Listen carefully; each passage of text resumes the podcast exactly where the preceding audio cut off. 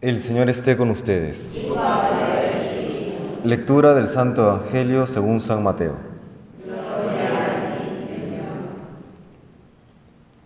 En aquel tiempo, al llegar a la región de Cesarea de Filipo, Jesús preguntó a sus discípulos, ¿quién dice la gente que es el Hijo del Hombre? Ellos contestaron, unos que Juan Bautista, otros que Elías, otros que Jeremías o uno de los profetas. Él les preguntó, ¿y vosotros, quién decís que soy yo? Simón Pedro tomó la palabra y dijo, Tú eres el Mesías, el Hijo de Dios vivo. Jesús le respondió, Dichoso tú, Simón, hijo de Jonás, porque eso no te lo ha revelado nadie de carne y hueso, sino mi Padre que está en el cielo. Ahora te digo yo, tú eres Pedro, y sobre esta piedra edificaré mi iglesia, y el poder del infierno no la derrotará. Te daré las llaves del reino de los cielos. Lo que ates en la tierra quedará atado en el cielo, y lo que desates en la tierra quedará desatado en el cielo. Y les mandó a los discípulos que no dijesen a nadie que él era el Mesías. Desde entonces empezó Jesús a explicar a sus discípulos que tenía que ir a Jerusalén y padecer allí mucho por parte de los ancianos, sumos sacerdotes y escribas, y que tenía que ser ejecutado y resucitar al tercer día. Pedro se lo llevó aparte y se puso a increparlo. No lo permita Dios, Señor eso no puede pasarte. Jesús se volvió y dijo a Pedro, Quítate de mi vista, Satanás, porque me haces tropezar. Tú piensas como los hombres, no como Dios. Palabra del Señor.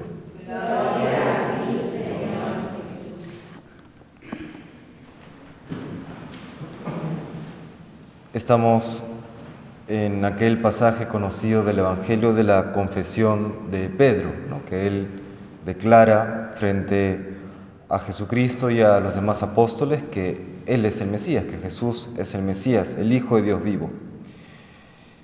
Y al mismo tiempo, hacia el final encontramos este contraste, ¿no? Por un lado declara que es el Mesías y por otro lado, tras increpar Pedro a Jesús cuando Él anuncia que va a morir ejecutado por manos de los sumos sacerdotes, fariseos, etc., pues Pedro lo increpa diciéndole, no lo permita Dios, Señor, ¿no? eso no puede pasarte.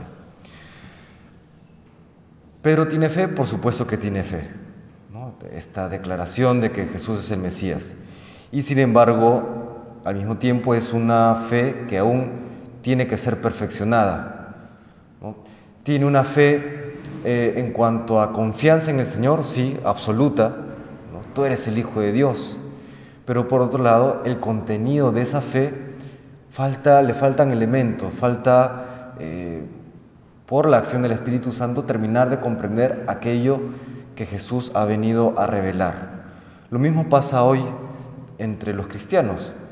Eh, creemos en Jesús, sí, creemos que Él es el Hijo de Dios, sí, Creemos que Él está por encima de los ángeles, de toda criatura, por supuesto que sí, es, Dios mismo. Y sin embargo, eh, aquello que creemos de Jesucristo y aquello que creemos respecto de su mensaje, muchas veces eh, tiene elementos de error. Algún obispo mencionaba que el día de hoy la gran discusión en materia religiosa no consiste en si Dios existe o no existe. De hecho, hoy sabemos que hay mucho, o quizá todo en la ciencia, que respalda un Dios creador y un Dios que acompaña además a su creación. Eh, el problema no es, o la discusión no está en cuanto a si Dios existe o no. Eh, la discusión está hoy de cómo es ese Dios eh, o cómo Dios se revela. La gran discusión está en cuanto a la revelación, al contenido de esa fe. Podríamos preguntarnos también nosotros, ¿creemos en Dios? Sí, creemos en Dios, pero creemos en aquel Dios tal cual Él se ha revelado, como Él se nos da.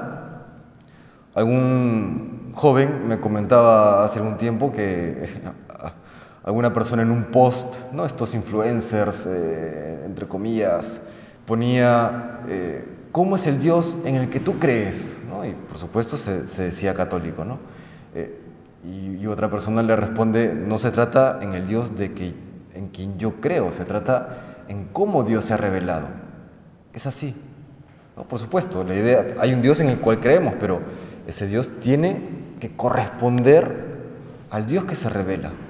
Y vemos hoy en este pasaje del Evangelio cómo el Señor utiliza las circunstancias de la vida, los problemas, los diferentes desafíos, aquello que pasamos, para purificar nuestra fe, nuestra esperanza y nuestra caridad. Dice Jesús que les explicaba a sus apóstoles lo que él tenía que padecer y que cómo iba a ser ejecutado y además les anticipaba que iba a resucitar al tercer día, ¿no? Y esa era la manera que Él purificaba la, fe de, sus apóstoles, de sus discípulos, a través de, lo, de aquello que pasa en la vida. No siempre eh, de manera cómoda, porque la vida muchas veces no es cómoda, ¿no? Pero utiliza todo eso en la vida para purificar nuestra fe. ¿no? Una fe en la que todo sale tal cual yo quiero, tal cual me apetece, podríamos cuestionar si realmente estamos viviendo como Dios quiere y podríamos cuestionar si es realmente la fe que, Dios quiere que yo tenga, la esperanza que Dios quiere que yo tenga, la caridad que, yo quiere, que Dios quiere que yo viva. Pues le pedimos hoy al Señor que nos siga iluminando y nos siga conduciendo por el camino de la fe.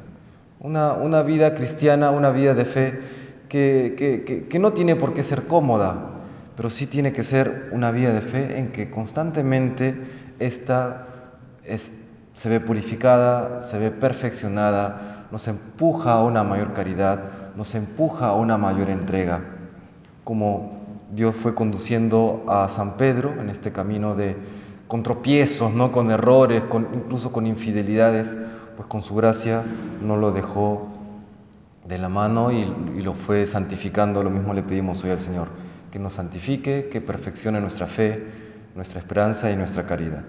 Que el Señor nos bendiga.